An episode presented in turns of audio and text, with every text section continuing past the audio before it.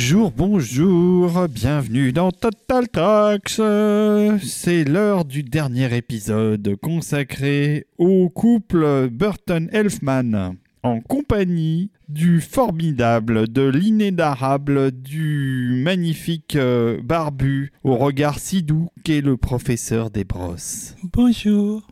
On peut faire n'importe quoi en présentation. On peut tout se permettre. À ma gauche, brillant par son absence, par le fait qu'il est enfermé dans ses toilettes en train de se moucher. Rafik Djoumi. Bonjour Rafik. Bonjour David. Voilà, une fois n'est pas coutume, on va remercier nos contributeurs, qui sont euh, plus que jamais merveilleux, qui nous suivent encore et toujours dans ce cinquième épisode consacré à Danny trop. Elfman et Tim Burton. C'est beaucoup trop. C'est le troisième qu'on enregistre d'affilée, on est au bout de notre vie. Bonjour Rafik. Salut David. Comment ça va? Euh, apparemment, j'aurais une allergie à quelque chose.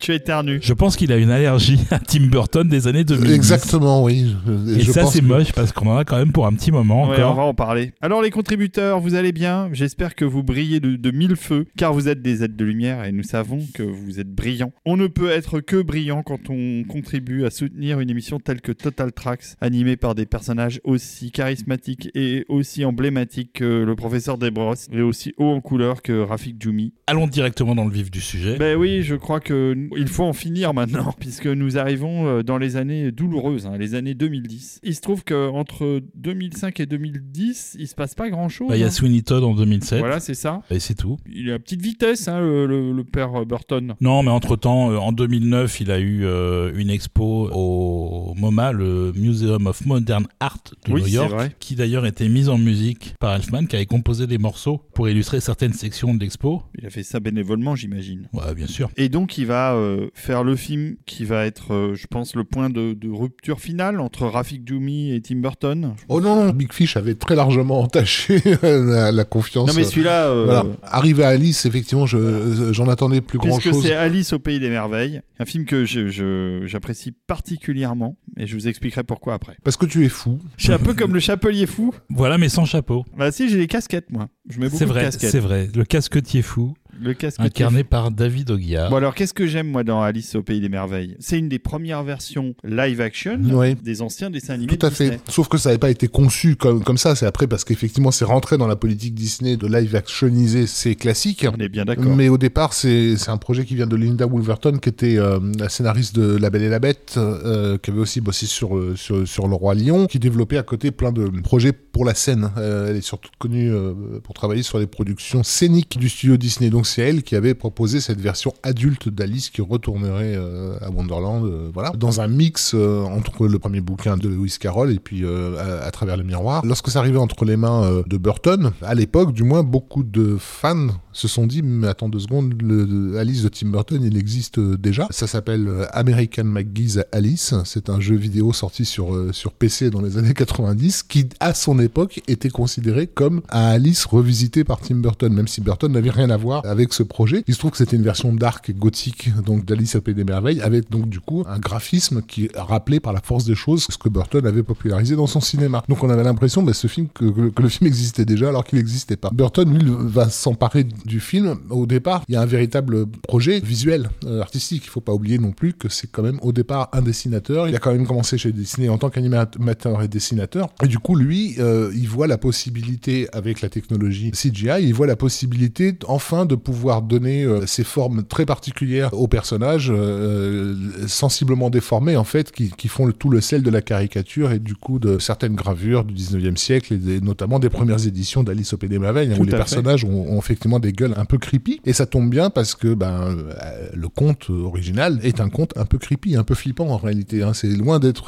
d'être un conte de fées, Alice au Pays des Merveilles. Quand même l'histoire d'une petite fille innocente qui tombe dans un univers euh, Qui tombe dans un alternatif, euh, un trou, oui, voilà, peuplé de gens quand même vraiment bien chelous, dont, dont des reines qui aiment bien décapiter tout ce qui passe euh, à, à leur portée, et, euh, et des insectes qui parlent et qui fument. Donc bon, bon, bref. Ouais, le côté assez dérangeant avait été pas mal gommé dans la version animée de Disney d'ailleurs. Il en restait quelque chose de Ouais, la, de, la folie euh, surtout- chaotique. euh, Une imagerie euh, vraiment très sympa, très sympa dans Mm. la liste d'origine de, de- de Disney. euh, Voilà. Et Burton n'a pas l'intention non plus de tourner le dos. C'est un enfant hein, de, de Disney, Burton. On en parlait dans le premier épisode, quand il s'est fait virer, euh, enfin, quand il s'est fait euh, gentiment dégagé de, du studio, il a eu l'impression de, de- d'avoir perdu sa maison. Il, il se voyait pas ailleurs. Il a grandi avec ces dessins animés là. Quand il fait Sleepy Hollow, il le fait vraiment par rapport à Disney. Et du coup, quand il aborde Alice, il l'aborde par rapport au Disney. Il n'est pas du tout question de se débarrasser de cet héritage, bien au contraire. Il y a un parti pris graphique, mais le film va aller dans une direction pour le moins inattendue, puisque faire d'Alice euh, une adulte, c'était euh,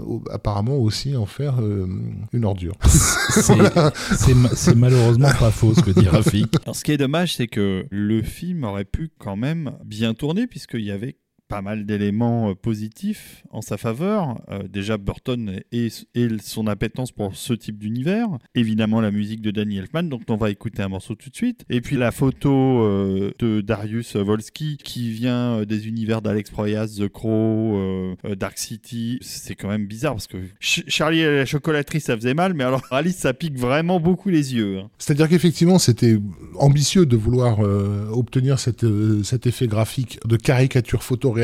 Le résultat est une espèce de, de déluge dégoulinant d'effets et, et de couleurs qui rendent tout non seulement moche, mais aussi euh, inquiétant, mais pas dans le bon sens du terme. C'est pas inquiétant gothique. ça fait effet photo Instagram. Ça nuit au réalisme du truc. Probablement parce que ça a été fait à une période où, enfin, c'était peut-être trop tôt dans la genèse des, des films euh, euh, liés à l'ordinateur. Qu'on avait beau être en 2010. Je pense que ça aurait fonctionné s'ils avaient un petit peu euh, baissé la palette de couleurs. C'est-à-dire si on avait été dans des teintes presque noir et blanc. On parlait d'Henri Selick dans, dans les épisodes précédents. Henri Selick a fait un film qui s'appelait Monkey Bone, dans lequel il y a parfois des visions un peu délirantes, oniriques, avec des déformations euh, extrêmes. Et ces scènes-là étaient en noir et blanc. Elles étaient en noir et blanc justement parce que ça, ça permet euh, à ces déformations de visage et autres de, de mieux fonctionner euh, sur, sur l'esprit. Mais là, avec, euh, avec, avec du, ro- du rose fuchsia dans ta gueule, effectivement, ça donne un effet chelou de, de quelqu'un qui sait pas utiliser Photoshop et qui a gonflé inconsidérément euh, les joues de son personnage. C'est super violent. Euh, je vous disais que Charlie la chocolaterie euh, pouvait vous la rétine, mais Alice peut vous la fracturer. Oui, c'est c'est clair. Euh, on va écouter tout de suite un morceau qui est euh, le thème d'Alice, qui est euh, proprement génial. Ah bah c'est simple, Burton a fait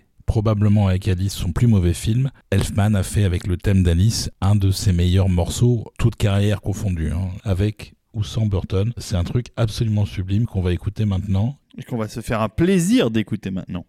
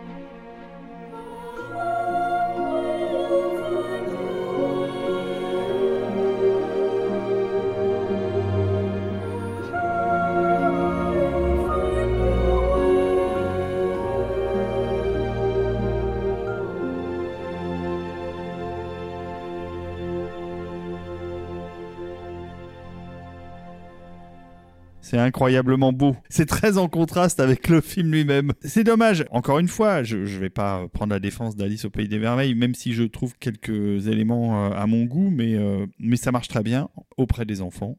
Je sais que mes filles adorent Alice et, se- et- ne voient pas le côté euh, ultra kitsch euh, des décors. Je pense que scénaristiquement, l'univers fonctionne quand même parce que, mine de rien, la scénariste qui a écrit euh, cette histoire, même si le personnage d'Alice est, pas réussi, elle a de l'expérience, tu vois. Elle a travaillé sur Mulan, elle a travaillé sur Le Roi Lion. Et donc, euh, Alors moi, je, je reverrai jamais le film. Je pourrais pas revoir le film, mais je le trouve passionnant dans la continuation du parcours de Tim Burton, réalisateur. Au début du film, Alice a perdu son père, et à la fin du film, elle revient, elle ressort du terrier, elle retourne dans sa maison. Elle a tout à fait la possibilité de revenir dans le Wonderland si elle le veut. Elle sait où, où elle entrer. Et là, quelqu'un lui demande qu'est-ce que tu vas faire maintenant? Elle dit littéralement, je vais prendre la place de mon père, continuer son business et gagner beaucoup d'argent. Si ça, c'est pas une note d'intention de Tim Burton, je ne comprends rien à rien. Il le sait, il le dit dans les films. Il a définitivement vendu son âme au studio qui était sa maison au départ et où il essaye de revenir régulièrement tout, tout au long de sa carrière. Il a beaucoup travaillé avec Disney jusqu'à faire racheter des projets par Disney comme Ed Wood. Quelque part, il est rentré à la maison et son côté freak a été complètement gommé par cet acharnement qu'il avait à retourner chez Disney. ça va même au-delà de ça parce que là, euh, c'est même plus, c'est pas le côté fric qui a été gommé, mais c'est aussi euh, son talent de graphiste, euh, de directeur artistique qui est complètement euh, balayé dans, Alice parce que ça fonctionne pas une seule seconde. Là où encore dans Charlie et la chocolaterie, je retrouve des éléments graphiques de Burton, mine de rien, je les retrouve pas euh, dans Alice au pays des merveilles. Euh, Je vais faire ma petite parenthèse de psychanalyse à deux balles, mais euh, le fait d'avoir une euh, grande reconnaissance ne rend pas forcément service à sa créativité. Euh, c'est quelqu'un qui s'est construit euh, humainement en tant qu'étranger dans sa propre maison. On remarquera dans Vincent l'absence cruelle des parents. Euh, il a grandi en ayant l'impression qu'il n'existait pas aux yeux de ses parents. Dans Charlie et la chocolaterie, il y a une scène qui a été rajoutée qui n'est pas dans le bouquin, dans lequel euh, Willy Wonka euh, découvre que son père, qu'il avait plus ou moins renié, a finalement suivi toute sa carrière euh, avec des coupures de presse euh, des, tru- des trucs comme ça. Parce qu'à l'époque, Burton euh, avait découvert que sa mère avait fait décorer son appartement avec toutes les affiches des films de Tim Burton, en fait. Donc il avait l'impression que elle, qui lui avait jamais vraiment témoigné euh, l'amour qu'il attendait, l'avait finalement reconnu à travers sa, carrière de réalisateur. Donc du coup, effectivement, ce que dit Olivier par rapport à, Alice, cette idée de je, je fermer la porte de Wonderland et reprendre le- les traces de mon père faire beaucoup d'argent, etc. Bah, il y a un côté, euh, maintenant que je suis accepté, maintenant que je suis revenu à la maison, euh, je dois devenir quelqu'un d'autre que celui que j'étais. Sauf, bah ouais, mais ce que t'as été, c'était un créatif, quoi. C'est un peu con de fermer la porte. Bah voilà, c'était la petite séance psychana- psychanalyse à deux balles, vous en faites ce que vous voulez. Il y a un truc par rapport à Alice qui euh, va rajouter euh, à l'insulte, c'est que le film sort euh, après le carton cosmique d'Avatar et que Hollywood euh, se convertit en catastrophe à la 3D. Et du coup, il est décidé assez tardivement de 3Diser Alice, alors que le film n'a pas du tout été tourné euh, pour ce format. Et donc, bah, ils vont faire appel à des boîtes qui, à l'époque, savent pas très bien ce qu'elles font. Et ça va être une des pires 3Disations euh, euh, imaginables. Ce qui est dommage parce que ça aurait pu, pour le coup, ajouter quelque chose au film. Si ça avait été pensé ça en avait amont, été bien fait, C'est clair. Ce qu'on appelle la 3D qui crève les yeux, parce que là, on en est à ce stade-là. Hein. Euh, C'est-à-dire que le film est violent avant. Là, en 3D, moi, je l'ai vu en 3D, c'est pas possible, en fait. Euh, T'as l'impression d'être malade dans une attraction du parc Disney. Il y, a justement. des- il y a eu des 3Disations qui étaient de bonne qualité. euh, c'est venu après, mais il y en Bien a eu. après, ouais, bien après. Et puis surtout, ça, les, les vraies bonnes 3Disations, elles coûtent de l'argent. Là, j'ai l'impression Voilà, que ça les- avait été un peu filé à des, à des gougnafiers. Et le film sera aussi exploité en IMAX pour rajouter encore euh, une couche de brutalité Si- si t'en vis-à-vis ouais. euh, En que je IMAX suis. 3D, ça doit faire mal. Bon, le, le fait est que Elfman, lui, par contre, Ah non, ça ne euh, bouge pas. Impeccable. Il est pile poil et il sert le film. Hein. Il sert Burton, mais il nous fait des choses absolument sublimes. Ce thème que vous avez entendu est absolument magique, si ce n'est qu'il n'était pas initialement conçu pour être chanté. C'est-à-dire qu'il est allé enregistrer tous les morceaux pour le film et il a commencé entre autres par euh, ce thème-là. Et à un moment donné, il devait partir prendre l'avion quelque part et il réécoutait directement les prises de la session. Et il s'est dit mais il faut des lyrics en fait là-dessus. C'est c'est obligatoire. Et tout d'un coup, il entendait dans ce qu'il avait composé de manière euh, totalement organique vis-à-vis de ce qu'il avait. euh, alors pas tellement à l'écran pour le coup, parce qu'habituellement Elfman ne travaille pas sans avoir le film sous les yeux. Il sait pas écrire une musique sur une scène qui est décrite dans le script ou sur un bouquin qui va servir pour faire le script du film. Il sait pas. Il a besoin d'avoir l'image parce qu'il il le dit assez justement. Il y a dix mille façons différentes de mettre une scène en image et euh, moi c'est l'image qui me parle, c'est pas le, le texte. Euh, sauf que là, pour Alice, comme il y avait énormément d'écrans verts, plus euh, la conversion 3D, plus tout ça, il avait très peu d'images pour travailler. Il avait des images euh, composites non, non achevées, euh, où il y avait un personnage sur un fond vert ou des choses comme ça. Et du coup, bah, il a travaillé un peu euh, sans filet, à l'aveugle. Tu te demandais avant l'émission, mais comment il a fait pour composer un truc pareil pour Alice Bah, En c'est- considérant voilà, le film, bah, il en fait, avait pas les il images, avait en pas le film, quoi. Et donc il a euh, décidé de mettre du texte sur ce thème qu'il a écrit directement dans la foulée de son écoute du morceau en attendant son avion à l'aéroport. C'est un peu l'avantage d'un mec qui a tellement tout fait dans sa vie qu'il est capable de te faire un gros score orchestral qui va être enregistré comme c'est le cas là par 95 musiciens, ce qui est assez énorme, mais il est aussi capable de t'écrire une chanson en 5 minutes sur du papier toilette quoi. C'est vraiment monsieur euh, touche à tout euh, le père Elfman. Et donc comme il n'avait pas d'image, il a composé toute la thématique et les morceaux en termes de timing étaient déjà plus ou moins verrouillés, mais toute la thématique il l'a fait en, en les basant sur les personnages sans vraiment avoir de, de matière euh, visuelle sur lesquelles appuyer son, ses, ses morceaux. Donc euh, ça marche bien a priori d'après ce qu'il disait au final sur le film, mais c'est presque un miracle parce que euh, c'était pas du tout du tout calé comme ça l'est d'habitude euh, au cordeau quand lui travaille sur un film. Donc voilà, et donc on va écouter un deuxième morceau. Eh ouais, parce que il y a quand même de l'action dans le film. Ouais, il y a un peu d'action à la il y fin, a il y a une espèce de- bataille, de, ouais. baston euh, format jeu d'échecs un peu. Et donc euh, il y a un morceau qui s'appelle Going to Battle. Ok. Donc on écoute le Going to Battle, on n'écoute pas le morceau où euh, le chapelier fou se met à faire du Smurf? Non. Hein, parce que, bon, Non. je, je rappelle quand même qu'il y a du Smurf dans Non. la liste de Tim C'est bien le Smurf. Non. Écoutons Going to Battle de Non. Danny Elfman. Non. non.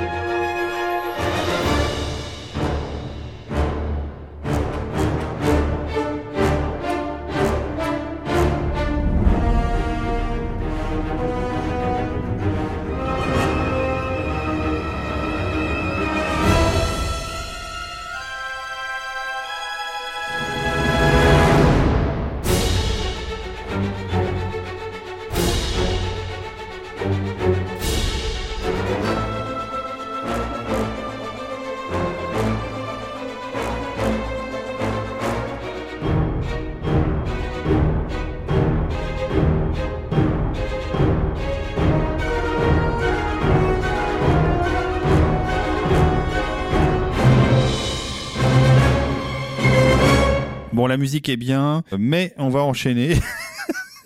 Ah, non, non. Mais quelle horreur, quelle horreur. Pour se rappeler quand même. Qu'est-ce que c'est que ce truc Mais c'est dégueulasse. Regarde le chat, comment il est moche. Pardon, euh, Rafik nous mettait un extrait de Alice. Je mettais la, séance de, la séquence de Smurf. Ok, alors, on va quitter l'univers d'Alice au Pays des Merveilles pour euh, entrer dans un autre univers, celui bien plus gothique des vampires euh, à la retraite, parce que euh, on enchaîne sur un film qui s'appelle Dark Shadows. Voilà, avec- c'est-à-dire que Tim Burton, après avoir suivi les délires de Disney, suit maintenant les délires de ses amis. Et son ami Johnny Depp a une fascination pour une série des années 60-70 qui s'appelle Dark Shadows qui avait été imaginé dans la foulée à l'époque de la famille Adams, Oui, euh, The Monsters et compagnie. C'est encore une histoire de fric. C'est encore une histoire de frics, même si le personnage que Johnny Depp interprète, qui est un vampire, n'apparaît qu'au bout de 10 mois de, de production, je crois. Avant, il n'y a pas tellement d'éléments fantastiques, en fait, dans la série. Et au fur et à mesure, il y a des tas de choses qui vont rentrer, euh, des loups-garous, des zombies, etc., des sorciers, euh, tout un tas de trucs. J'ai jamais vu la série, donc je sais pas vraiment quoi en dire. Elle n'a jamais atteint nos, nos rivages. jamais vraiment, non, non, non, non. C'est- très connu aux. États-Unis On l'a aussi. pas eu en France. Et donc euh, Johnny Depp était fasciné par le truc, il voulait absolument jouer ce personnage de vampire, et il a donc euh, insisté auprès de Burton pour qu'il fasse une adaptation cinéma de Dark Shadows, Il a fait du lobbying auprès de Tim Burton qui a euh, dit d'accord. et qui a monté un, un film euh, en ayant récupéré les droits, je sais pas comment, avec un, un casting avec plein de stars. Il y a Michel Pfeiffer, il y a la fameuse Helena Bonham Carter encore, mais il y a Eva Green, Chloé Grace Moretz. il y a Alice Cooper qui fait un caméo. Voilà, enfin il y a du monde. Il y a euh, du beau monde. Et d'ailleurs, euh, Michelle Pfeiffer a fait un truc qu'elle a jamais fait ailleurs dans sa carrière, c'est qu'elle a appelé Burton pour lui dire s'il te plaît, donne-moi un rôle, n'importe quoi, parce qu'elle voulait être dans le film. Donc je pense qu'il y a un, un- un certain poids porté par cette série-là aux États-Unis qui est totalement euh, transparent pour nous, mais qui est vraiment marquant chez eux. Oui, puis ils, sont, ils en sont pas à leur coup d'essai sur, euh, sur l'idée de, d'avoir un sitcom avec une famille dysfonctionnelle, parce que basiquement c'est ça. On rit du fait que dans un pays où, où chaque famille se doit de, de se montrer sous son meilleur jour, en réalité on sait qu'une fois que les portes sont fermées à l'intérieur c'est le bordel. Quoi. Et même les Simpsons seront dans la lignée hein, de, ce, de cette idée de famille dysfonctionnelle, mais, mais quand même bien sympathique. Donc là c'est littéralement des frics, portés donc par le personnage de Barnabas Collins joué par euh, Johnny Depp, qui est donc ce type qui euh, au XVIIIe siècle a été maudit euh, éternellement.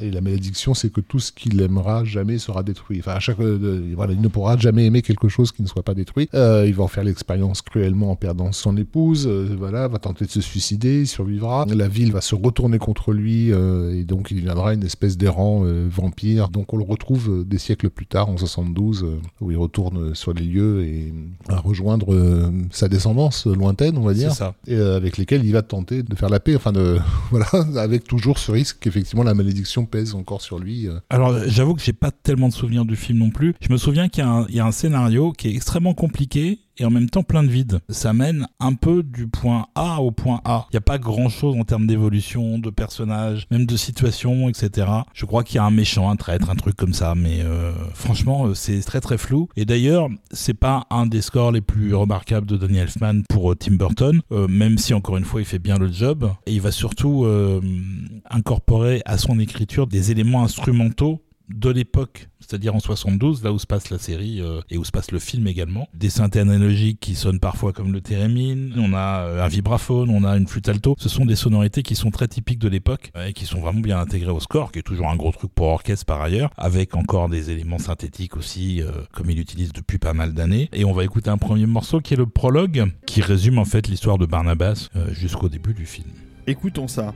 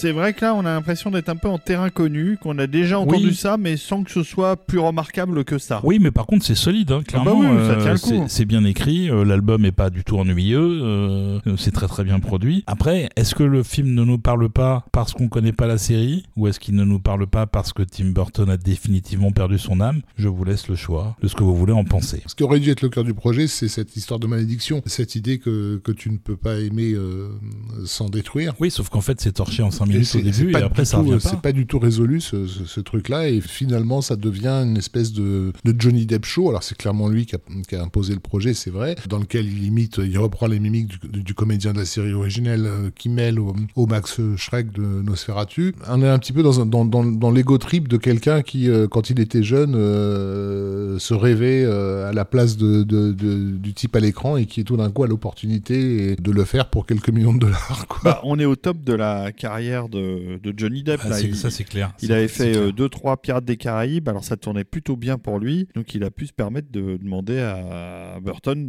d'adapter le truc pour lui, quoi. Quand je parle de moyens, on est, on est sur du 150 millions de dollars quand même. hein. Ouais. C'est quand même, la- c'est quand même- c'est quand même ça le, se voit pas vraiment quand à même le l'écran, hein. budget d'un film de super-héros pour, euh, pour ce qui est grosso modo du sitcom. Quoi. Donc euh, je suis désolé, mais ça fait un peu mal. Il y a un vrai problème d'équilibre dans le film entre des scènes comme le prologue, qui sont censées être super dramatiques, qui sont tellement dramatiques qu'elles sont too much, et des scènes de comédie qui fonctionnent pas du tout avec ce qui a précédé, qui est justement ultra sombre. Mm. C'est un équilibre très difficile à obtenir. À chaque élément, il rate le coup, donc il est tout le temps en train de se casser la figure d'un côté ou de l'autre. Et c'est ce qui nous permet rétrospectivement de reconsidérer encore à la hausse des films comme Beetlejuice et autres qui justement parvenaient à synthétiser magnifiquement la légèreté et le, et le gothique euh, euh, dark. Pour beaucoup moins de dollars que ça. Pour beaucoup moins de dollars, mais surtout avec un naturel, une évidence qu'on n'a pas du tout dans Dark Shadows où absolument tout semble appuyé, surligné et du coup artificiel. Quoi. Enfin, euh, moi j'ai le souvenir d'avoir vu des comédiens faire leur numéro. Voilà, alors euh, c'était une série euh, qui a duré euh, un peu moins d'une dizaine d'années, où il y a eu quand même près de 1200 épisodes. Donc c'est vraiment du soap, c'est vraiment euh, l'ancêtre de, de Santa Barbara en version un petit peu euh, fantastique, quoi. Bon, cela dit, contrairement à Alice, le film ne provoque pas une fracture de la rétine. Visuellement, c'est quand même correct. C'est pas fou. Ça va, c'est non, c'est- propre. En plus, il y a Delbonnel, la photo, euh, un autre chef opérateur français qui a été subtilisé à Jean-Pierre Jeunet. Je parlais tout à l'heure par rapport à Big Fish d'Amélie Poulain. Bon, bah voilà, la boucle est bouclée. Delbonnel qui en- euh, est passé aussi sur, sur Harry Potter entre temps. Donc, euh, il a acquis sur Harry Potter ses compétences de chef op gothique, on va dire, qui ramène sur Dark Shadows. Donc, ça, visuellement, ça la... Puis encore une fois, à 150 millions de dollars, tu peux te permettre d'avoir un minimum de, finition, soit en photo ou en, ou en décor, quoi, et en costume. Mais encore une fois, à quelle fin, si, si ce n'est justement ce, ce résultat extrêmement artificiel Moi, c'est surtout ça qui me trouble, en fait. Il n'y a rien de naturel dans le film. quoi. En tout cas, Elfman est solide. Elfman, il fait toujours le boulot et il aborde toujours les films de Burton avec un enthousiasme toujours renouvelé en fait. Je sais pas d'où ça vient. Je pense que simplement ils sont amis, que c'est une relation très profonde et que euh, il lui fait confiance. Et que bonhomme allant, il comprend les références de Burton. Il Oui, sait, aussi. il sait de, de, de quoi ont besoin ce- ces images et ces univers. On saura peut-être jamais s'il aime ou pas les projets. euh, Non, mais le de projet solide. C'est une euh, série culte aux USA. Évidemment, nous, ça nous parle pas. C'est son ami Burton. Il y a Johnny Depp euh, qui. Ouais, qui est aussi ami avec euh, Elfman d'ailleurs. Voilà, donc euh, tout va bien. Il se sent à l'aise dans ce genre de projet. Voilà, et puis à côté de ça, Elfman, c'est quelqu'un qui va tellement au bout des choses, qui est tellement perfectionniste que quel que soit le projet, euh, s'il y met du cœur, ça va forcément sortir euh, avec les honneurs. quoi. Le prologue qu'on a écouté tout à l'heure, il en a écrit 23 versions différentes avant d'en avoir une qui le satisfasse. C'est un morceau de 7 minutes au départ. Il est pas entier, je crois, dans ce qu'on vous a passé. C'est un malade, ce mec. C'est un vrai malade. Un jour, il y aura peut-être un biopic sur la vie de Danny Elfman. Parce que franchement. Non, parce qu'en fait, il est tout le temps dans son studio, il n'en sort jamais, il voit personne, il n'a pas de vie, euh, il travaille trop en fait. Voilà, et donc euh, c'est pour ça qu'on va également vous mettre un deuxième morceau de Bah oui, Shadows, qui est le morceau final, qui s'appelle The End avec un point d'interrogation. Il n'y aura pas de reboot, il n'y aura pas de suite après, mais euh, on garde quand même le point d'interrogation. Oui, parce qu'ils espéraient peut-être que ça serait un succès euh, suffisant pour euh, entamer une série de films, vu que c'était un sitcom, il y, avait Ça, faire. ça, ça a pas perdu d'argent, hein. ça a marché suffisamment, mais ça n'est pas le carton interstellaire de Alice au Pays des Merveilles, clairement. Mm. Parce que Alice, à l'époque de sa sortie, il était classé cinquième au box-office mondial de tous les temps. Je, je comprends pas. Quelques paradoxes comme ça. Voilà, donc on écoute un deuxième morceau de Dark Shadows et puis on passe au film suivant. C'est parti.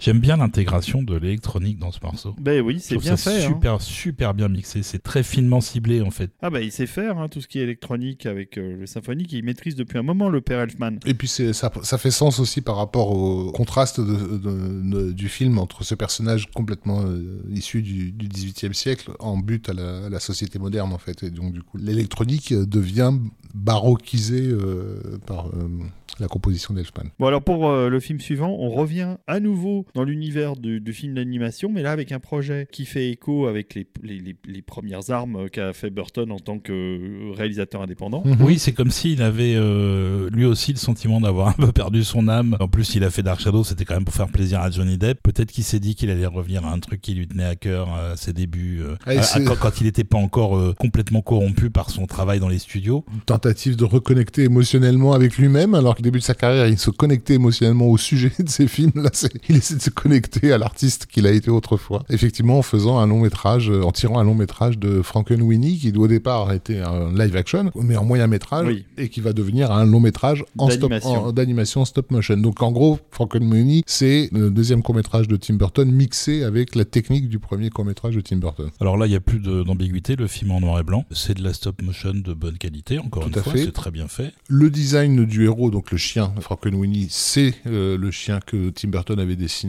euh, pour Family Dog. Euh, Il y a aussi évidemment son obsession euh, assez marquée, et assez récurrente pour Frankenstein, puisque euh, bah, c'est un, un jeune garçon qui a un chien qui meurt. Je sais plus comment il se fait shooter par une bagnole, je crois, et il le ressuscite euh, façon Frankenstein avec une scène de, de réanimation euh, dans la grande tradition du, du genre. Le père Burton, il va se faire plaisir parce qu'il il va non seulement renouer avec des thématiques qu'il adore, mais il va faire revenir tous les acteurs qu'il adore aussi pour euh, les voix, puisque euh, il fait revenir Martin Landau avec qui il avait travaillé sur Redwood, il fait revenir Winona Ryder, Catherine O'Hara aussi, qui était dans Exactement. Catherine O'Hara, bien sûr. Euh, Il y a que Johnny Depp qui est pas là, mais qui devait être occupé à tourner euh, un énième Pirate des Caraïbes. Euh, C'est ça. Le film d'ailleurs sortira en IMAX 3D. C'est le premier film en stop motion en 3D. Oui, alors euh, par contre, euh, une 3D en post-prod, c'est pas une 3D Encore une native. Il y, a eu, contre- il y a eu très peu de films tournés en 3D native. hein. Bah, pour euh, de, de l'image par image, ça a eu pu, mais ils l'ont pas fait. C'était plus simple de faire de la post-production. Euh, cela dit, il y a une autre spécificité, c'est que c'est un des premiers films tournés au Canon Aleo 5D Mark II, un appareil photo assez révolutionnaire dans le domaine du tournage du film. C'est un, un des premiers appareils qui a vraiment démocratisé l'utilisation d'hybrides pour faire du cinéma et pour faire de, de la télévision. Et depuis euh, cette époque, depuis euh, 2012, euh, beaucoup, beaucoup de productions se font avec des appareils photo hybrides capables de tourner de la vidéo de qualité. Vous voulez qu'on attaque direct sur un morceau? Ah ouais,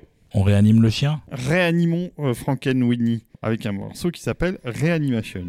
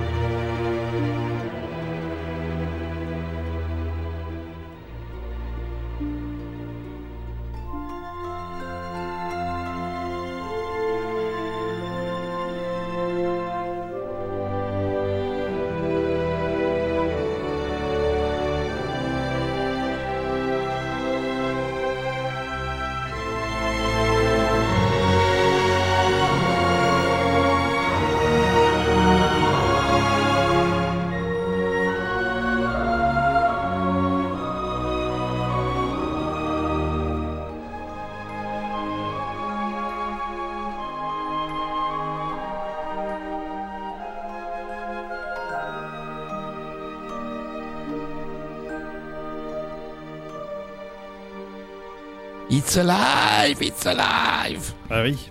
Mais Je ne sais pas ce que vous allez en penser, les amis, mais moi, j'avais bien aimé le film sans vraiment euh, être complètement enthousiaste. Peut-être parce que j'avais l'impression bah, de revenir à un univers euh, déjà balisé, déjà connu, déjà apprécié dans d'autres films et que ça n'apportait pas réellement de nouveautés. Bah, c'est surtout que le film c'est du Burton première époque, passé au filtre du Burton dernière génération, qui va euh, modifier un certain nombre d'éléments pour ne pas froisser le public qui désormais est beaucoup trop large, c'est beaucoup trop universel, il est beaucoup trop apprécié, beaucoup trop célébré, son nom est marqué en gros partout. Donc euh, moi j'étais un peu gêné par ça, c'est du Burton euh, light en fait. C'est du trait de marque, hein, vraiment.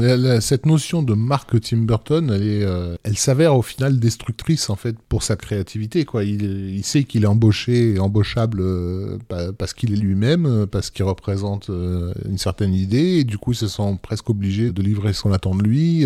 Euh, là où quand il commençait euh, sa carrière, il a, vu qu'il avait tout approuvé, bah, tout sortait du fond de lui-même. Quoi. On ne sait pas ce que le vrai Tim Burton pense au quotidien ou euh, quelle est sa vraie vision du monde. euh, voilà, les films qu'il fait, c'est euh, quel film aurait imaginé Tim Burton? Enfin, c'est presque du machine learning euh, de sa, de sa Ouais, carrière. c'est un, peu ça, c'est euh, c'est un peu triste en fait. C'est pour ça que vous nous trouvez quand même dans ce dernier épisode un petit peu moins enthousiaste euh, qu'on ne l'était précédemment, parce que je me souviens qu'on avait fait une émission sur euh, France Inter avec Rafik euh, il y, a, bien des années de ça sur Tim Burton et Danny Elfman où j'avais dit un truc qui avait été totalement censuré parce que c'était un peu trop hardcore, mais c'était que l'impression que j'avais déjà à l'époque, c'était de regarder un cadavre en décomposition en fait quand euh, je regardais la, carrière de, de Tim Burton, et c'était, je pense, pas très longtemps après Alice quoi. Mais il est à noter que euh, euh, ces gifles successives, on a continué à regarder les films, à essayer d'attendre le moment où le cadavre allait se réanimer. Oui, après la musique, euh, comme vous avez entendu là, c'est encore du solide pour euh, cette scène de réanimation, euh, où il y a aussi musicalement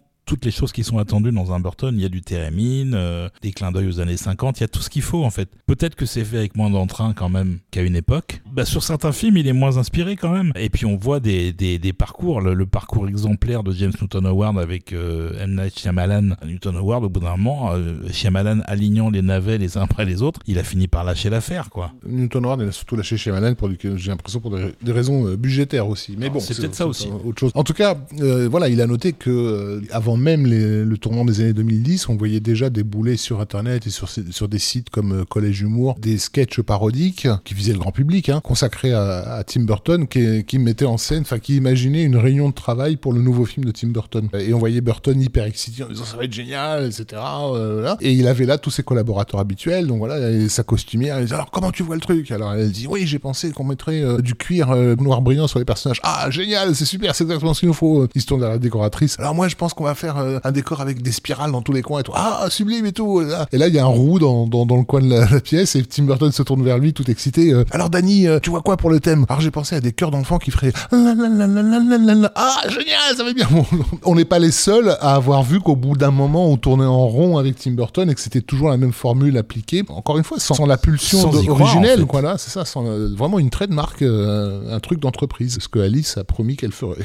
Tout à fait. Alors euh, après, une trademark comme celle que Elfman applique sur les films de Burton, moi j'en veux bien sur d'autres films ça. aussi. hein. Si vous êtes euh, un enfant, que vous devenez adulte et que d'un seul coup vous avez entendu parler de Tim Burton et que vous démarrez la vision de ses films par euh, Frankenweenie, vous ne serez pas déçu. Pour un adulte qui connaît pas euh, Tim Burton. Mais si vous allez voir d'autres films, vous allez comprendre pourquoi nous, on a pu être déçus après euh, 20 ans de, de films de Tim Burton. Hmm. Voilà. Mais encore une fois, le film est regardable. Mais il est regardable, C'est- bien c'est pas- sûr. C'est pas honteux. On s'écoute le- un deuxième morceau? Bah avant oui, de ça passer à serait la bien. suite On va s'écouter un deuxième morceau qui est le thème principal de Frankenweenie, le thème du petit chien qui est euh, tout mignon, quand même pas mal mort, mais tout mignon.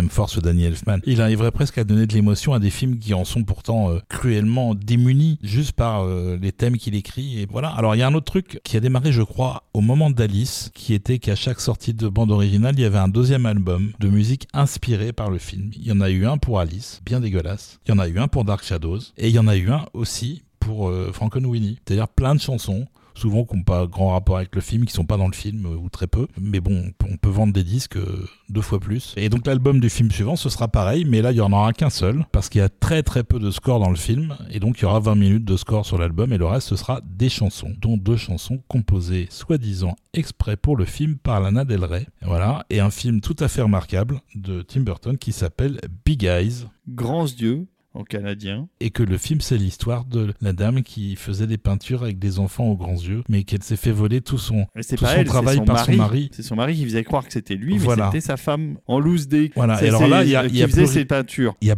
plus rien de Burtonien à l'image du tout. C'est une histoire totalement réaliste. C'est un biopic, hein, donc ça c'est vraiment produit globalement comme ça. Euh, je sais pas pourquoi Burton s'est intéressé à ça. Alors deux choses. Euh, bon déjà, euh, le projet vient de Larry Kazarewski et Scott Alexander, donc les deux scénaristes de, de Ed Wood. Donc déjà une relation de, confiance qui s'est établie. C'est vraiment d'excellents scénaristes. donc voilà, je vous invite en plus d'Ed Wood à voir Man on the Moon et Larry Flint qu'ils ont également écrit, ainsi que Dolemite is My Name, qui est vraiment un film très émouvant. Ils ont fait une excellente série qui s'appelle American Crime Story, donc sur des grandes affaires criminelles américaines. Euh, voilà, une première saison euh, qui était passionnante. Donc c'est des bons scénaristes, et en plus de ça... La première saison, c'est sur euh, O.J. Simpson. c'est ça, c'était sur l'affaire O.J. Simpson. Ah, une affaire dont je me foutais complètement, mais la série m'a agrippé du début à la fin. Toujours est-il qu'ils se sont emparés de l'histoire de Margaret Keane, qui est cette femme qui a réellement existé, donc qui dans les années 60 peignait ses personnages aux yeux démesurés, et dont le mari était le promoteur, et en fait c'est le mari qui prenait le crédit pour la femme et donc elle a, passé des années à, lutter pour être reconnue comme étant l'artiste de ces peintures qui se,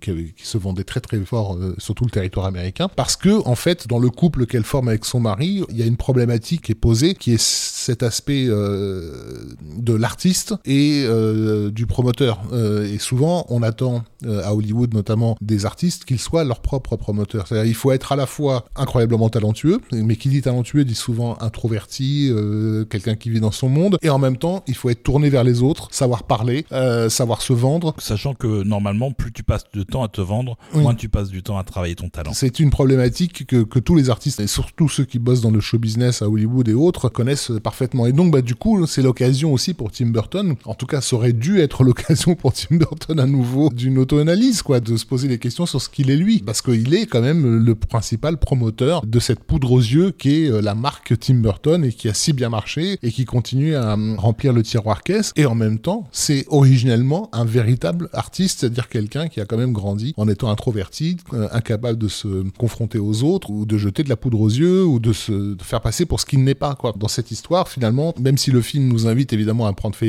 pour cette pauvre femme qui est dépossédée de son œuvre, en réalité, elle a accepté le deal avec, avec ce monsieur loyal euh, qui lui sert de, de, promoteur parce qu'elle savait qu'elle-même, elle, elle n'aurait jamais pu vendre ses peintures de cette façon-là, elle n'aurait jamais pu jeter de la poudre aux yeux. Et d'ailleurs, elle les signait Juskin, qui était le nom qu'elle avait récupéré en épousant ce monsieur. Elle a jamais signé de son prénom à cette époque-là. C'est l'occasion d'une introspection d'artiste, en fait, de savoir de quoi c'est formé. Et même si le film nous invite donc à, prendre fait écho pour cette femme, il nous invite aussi à comprendre que cette femme et cet homme représentent vraiment les deux facettes d'une même personne, en fait. Sur le papier, moi, je sais, quand on, a entendu parler du projet Big Eye, je encore une fois, je me suis fait prendre en pied, je me suis dit, ah, Tim Burton se pose des questions sur lui-même. Il est déterminé à aller chercher au fond de lui euh, à gratter là où ça fait mal, quoi. Peut-être qu'il va nous livrer un film vraiment sincère, au même titre que ce que Guillermo del Toro nous a offert avec euh, Nightmare Alley, quoi, qui est un vrai film euh, autoréflexif. mais non, pas du tout.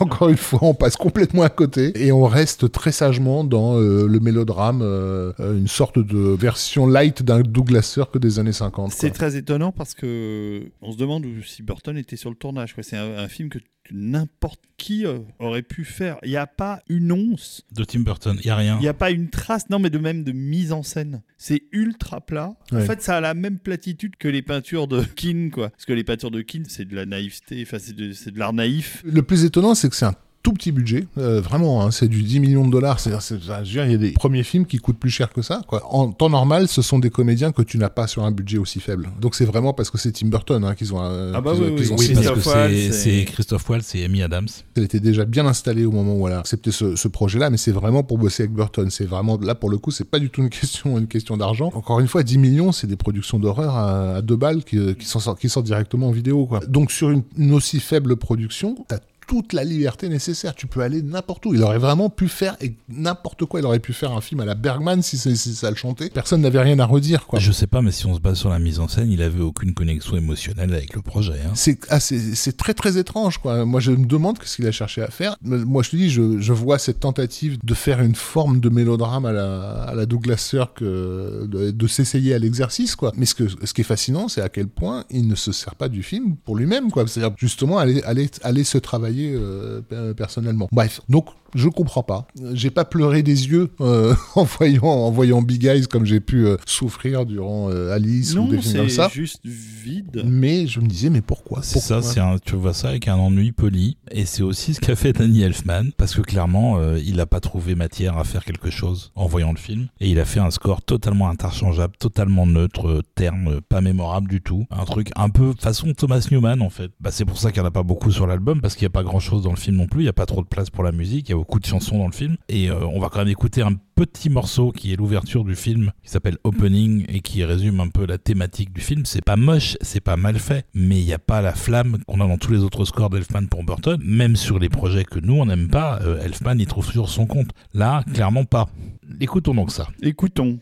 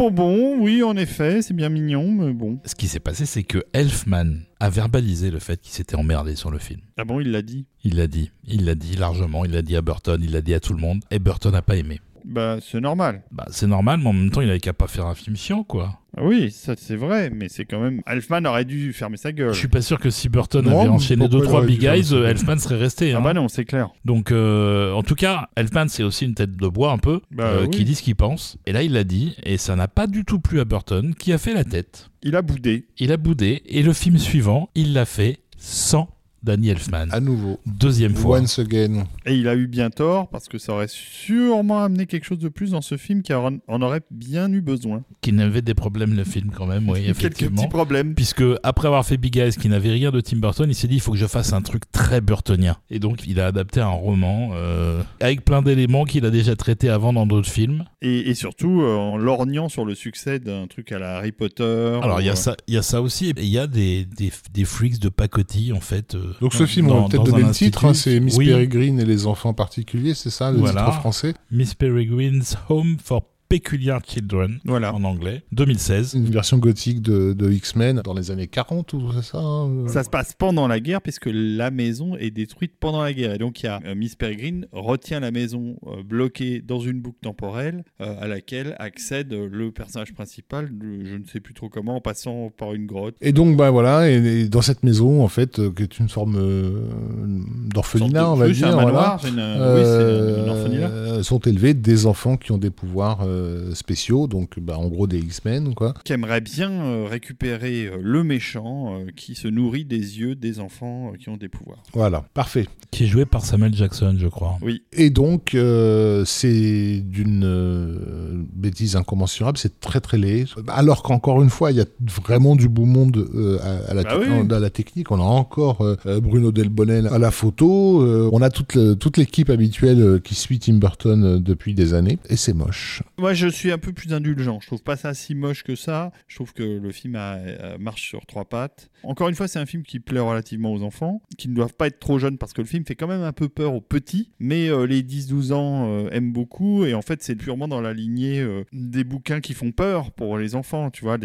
Non, mais les, les enfants, ça suffit maintenant comme excuse pour Burton. là. Ben Ils sont mais- vraiment trop cons, les enfants Non, mais c'est- et le film marche sur trois pattes parce que c'est une espèce de salade niçoise dans lequel euh, Burton et ses scénaristes ont mis tout et n'importe quoi et ça tient pas la route. Même si c'est tiré d'un bouquin, euh, ça sent encore le bouquin qui lui-même a été fabriqué euh, dans l'idée de plaire euh, Oui, aux c'est de, la- ados. quoi. c'est- c'est de la littérature young adult. euh, C'est clairement. exactement ça. Euh, après, moi, j'ai très peu de souvenirs du film. C'est un peu comme un, un lendemain de gueule de bois. Au bout d'un moment, tu te souviens plus de rien. Ouais, ouais. Euh, Et donc- on va pas en parler trois heures on- parce on va que pas en parler trois Bah heures. non, c'est pas c'est pas Elfman. Voilà, euh, la musique c'est signé par deux personnes. Le premier c'est Mike Hayam, c'est son seul crédit de compositeur puisqu'habituellement il est plutôt producteur euh, musical et ingé son et il a bossé avec euh, Burton sur un certain nombre de films. Je pense que c'est pour ça qu'il s'est retrouvé là. Euh, sauf qu'il a jamais composé autre chose après, donc je suis pas sûr qu'il ait fait grand chose sur le film. Et l'autre, euh, c'est Matthew Margeson, qui est un garçon de chez Remote Control Production, de chez Zimmer, qui est pas manchot et qui a fait entre autres un bon travail sur la série des Kingsman de Matthew Ah oui. Vaughn, euh, où franchement c'était pas honteux. Et le résultat, bah, c'est du sous Elfman, pas mal fait, mais c'est pas du Elfman, clairement. Bah on va écouter ça comme ça on va comparer. Donc Et on, on va, passe- on va écouter un petit morceau et on va passer à la suite. Directement. Voilà, ça s'appelle Raising the Augusta.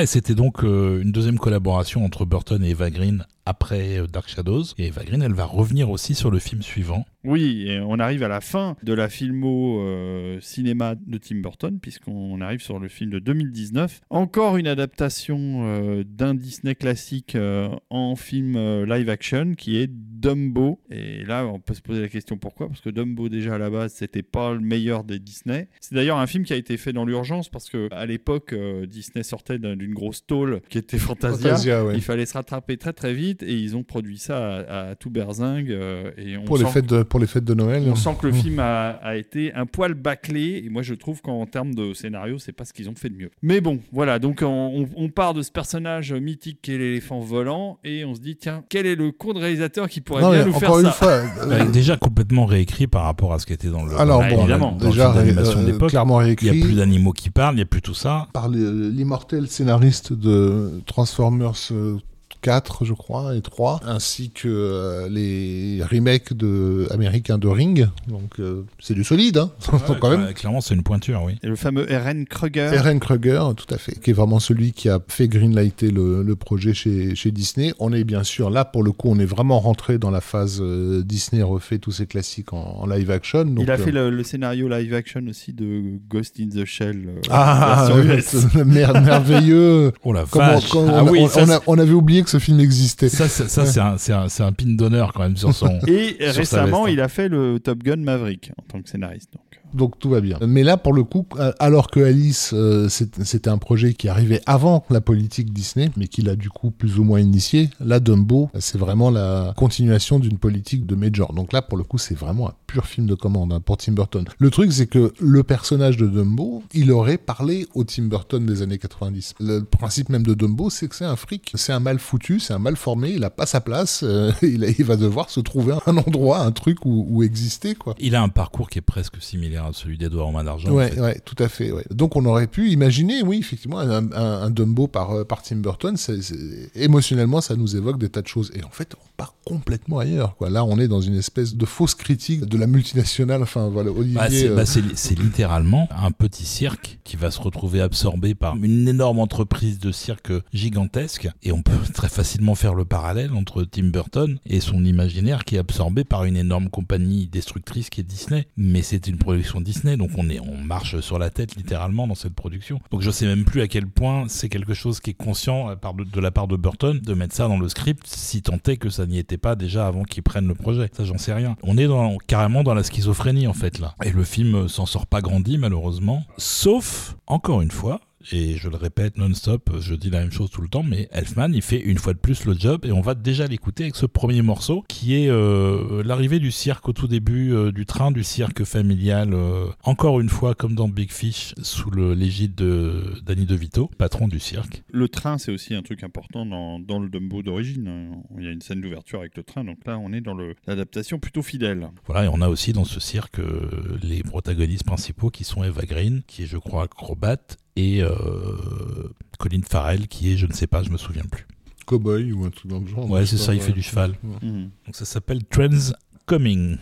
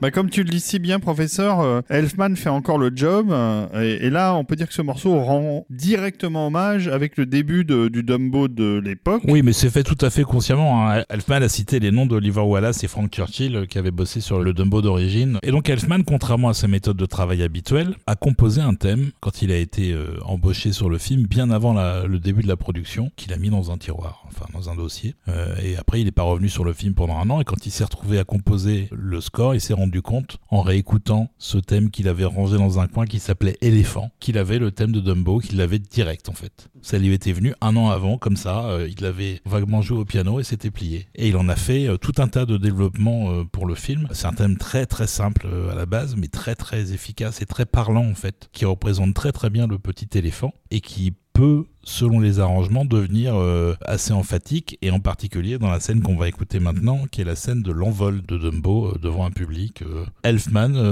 a une forme de magie qui fait voler les éléphants. C'est pas donné à tout le monde. On écoute ça tout de suite.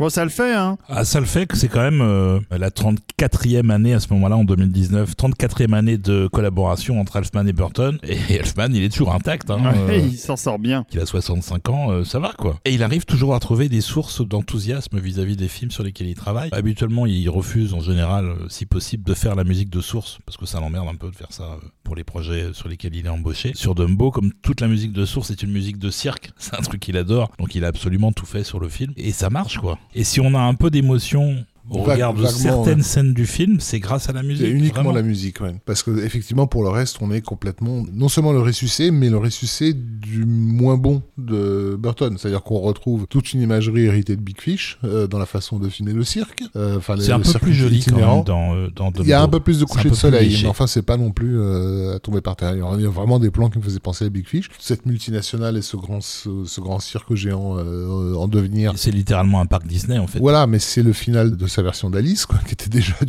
d'une- stupéfiante euh, laideur, je trouve. Tu, là, tu dis, mais il est où euh Enfin là, pour le coup, Edouard en main d'argent, on l'a perdu, c'est fini, vous oubliez, ça n'a jamais existé. Mais effectivement, il y a Danny Elfman qui se rappelle à nous en disant, si, si, on est vraiment en train de regarder un film de Tim Burton parce que il y a Danny Elfman dedans. Il est le dernier survivant. euh, C'est une des raisons, c'est peut-être la seule raison pour laquelle je vois encore les films de Burton, même si après Alice au Pays des Merveilles, j'en ai pas vu un seul au cinéma. C'est plus possible en fait. On peut peut-être se poser la question à savoir si euh, le numérique a pas fait beaucoup de mal à Tim Burton parce que c'est tout ce tripatouillage euh, graphique. Bah, dans, euh, dans Big Eyes, il y en a pas. Hein. Oui, non, mais dans Big Eyes, il y a une sorte Si, de si, démission. il y en a un euh, peu. Il y en a un Mm. peu, mais il y a une sorte de démission, euh, comme on le disait tout à l'heure. hein, c'est- ça, ça pourrait être lui, ça peut être un autre. Mais, mais dans les films qui ont encore des caractéristiques burtoniennes, le bidouillage numérique fait, lui fait pas beaucoup de bien. Bah, moi, je trouve ça paradoxe- pas, paradoxal parce que le, le principe même de l'outil numérique, c'est que c'est un outil, quoi. Là, Bah on a, Oui, mais t'en as qui le, qui le maîtrisent et puis t'en as qui Là, le maîtrisent on pas. a un illustrateur de formation, donc quelqu'un qui comprend les formes, qui comprend les couleurs, qui Bah comprend les ouais, contrastes. Donc, euh, si c'est moche, c'est pas parce qu'il a décidé que c'était moche. Pour moi, il n'y a pas d'autre solution. Quand il voulait faire du beau, c'était, euh, il, il trouvait euh, la palette euh, de couleurs nécessaire. Et, et j'a- j'avoue qu'on est passé quand même du stade où euh, années 80, 90, c'est génial. Années 2000, on commence à se dire que c'est vraiment pas Il terrible. y a un problème. mais qui a euh, quand même quelque part un commentaire de Burton sur son propre travail jusqu'à Alice globalement. Et depuis, on se demande si les éléments qui ressemblent à un commentaire sont même volontaires, parce que je pense pas que Dumbo ce soit volontairement qui tire sur Disney, qui est la boîte qui paye la production du film. Hmm. C'est un peu chaud, quoi. Alors, ce qui va se passer, c'est que après Dumbo, il dira plus tard qu'il ne travaillera plus avec Disney. On n'a pas vraiment d'explication du pourquoi, mais il ne veut plus travailler avec Disney. À la place de ça, il va travailler pour Netflix. Euh, On passe à son dernier travail en date avec Danny Elfman, qui n'est donc plus du cinéma, mais de la série télévision, et c'est la série Wednesday. Qui est en Mercredi. 2022, donc c'est Donc tout c'est récent. tout récent. Elle est réalisée à moitié par Burton. Il y a 8 épisodes, il y en a 4, je crois, les 4 premiers ou les 3 premiers qui sont réalisés par Burton. Et ça pourrait être Tartampion ou bidule Clairement. chose, euh, ça ne changerait rien. l'as vu, J'ai vu le premier épisode. ouais. Alors moi j'ai trouvé la série très sympathique. Encore une fois, elle s'adresse aux ados, voire aux enfants, qui eux ont, ont été complètement hystériques sur cette série. Pourquoi? Parce que la gamine euh, a un pouvoir d'attraction euh, sur les préadolescents qui, qui est extrêmement fort. Et parce qu'elle a fait surtout une chorégraphie sur une musique qui n'est pas de Danny Elfman, qui a été Oh, euh, virale pu. sur TikTok, mais qui a, qui fait des millions de vues euh, en l'espace de deux jours. Enfin, c'était hallucinant, quoi. Donc, La- Et euh, la série est un énorme carton. Je me demande un peu pourquoi, parce que Bon, elle est pas détestable. bah, On elle est- pas, c'est pas détestable, Non, mais, mais c'est- on y mais retrouve- franchement, c'est pas terrible non on plus. y retrouve les éléments classiques. euh, On y retrouve du- des personnages de la famille Adams qui sont soit très mal castés, il y a des,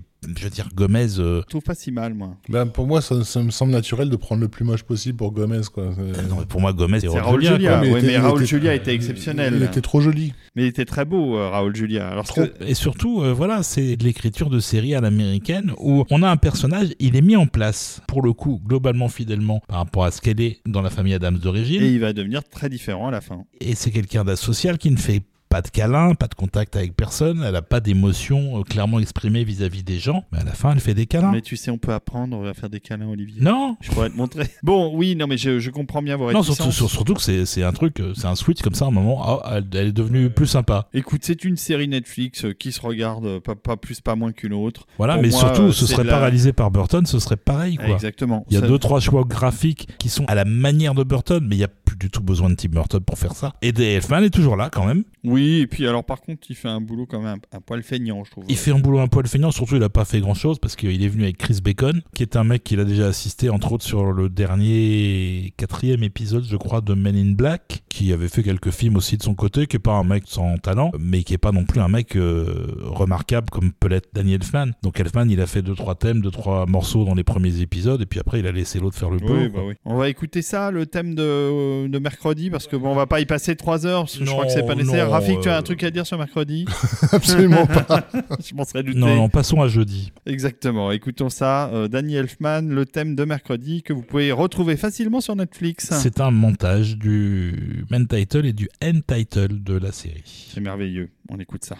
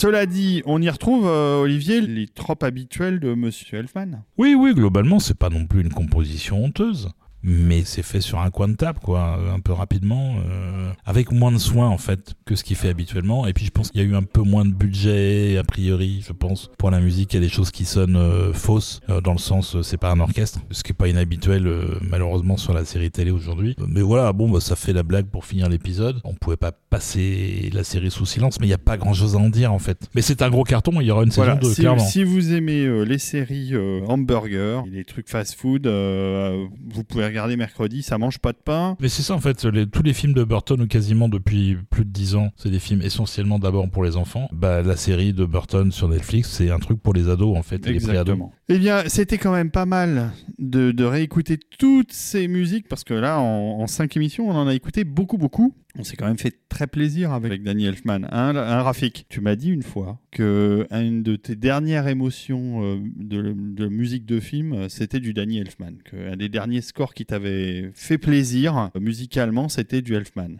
C'était pas tout à fait un score, c'est un album de Danny Elfman qui pourrait servir pour un film qui s'appelle Serenada Schizophrenia et dans lequel il déclare euh, bah, son amour bien connu à Bernard Herrmann, à tous les autres, etc. Mais cette fois-ci sans la contrainte euh, des images, quoi. Voilà, euh, pour ceux qui justement aiment le style de, de Elfman et en particulier sur les productions Burton, vraiment tout est là, quoi. Finalement, Elfman, c'est un peu sa démarche actuelle parce que dans les années 80, c'était quelqu'un qui venait du rock il avait aucune place dans la musique de film. On lui a bien fait comprendre pendant bien des années d'ailleurs qu'il était un usurpateur et qu'il n'aurait jamais dû rentrer là-dedans. Euh, il a réussi plus que brillamment, il a dépassé à peu près tout le monde ou presque. Bah maintenant qu'il a réussi dans la musique de film, il faut qu'il rentre dans la musique de concert, la musique classique, parce qu'il n'y a pas sa place. Donc il y va et il y va à fond et il a fait un certain nombre de compositions euh, ces dernières 5-10 euh, ans qui font qu'il est en train de rentrer de manière sérieuse dans les salles de concert. Ce mec est un malade, il ne s'arrête jamais et il ne se laisse arrêter par personne. Il a le talent pour D'ailleurs, euh, les concerts euh, qu'il a fait à Paris, par exemple, ou ailleurs, sont blindés, ça cartonne. bah moi, je, l'ai vu euh, plusieurs fois. Là, j'ai vu la première de sa tournée en 2012, je crois, sa tournée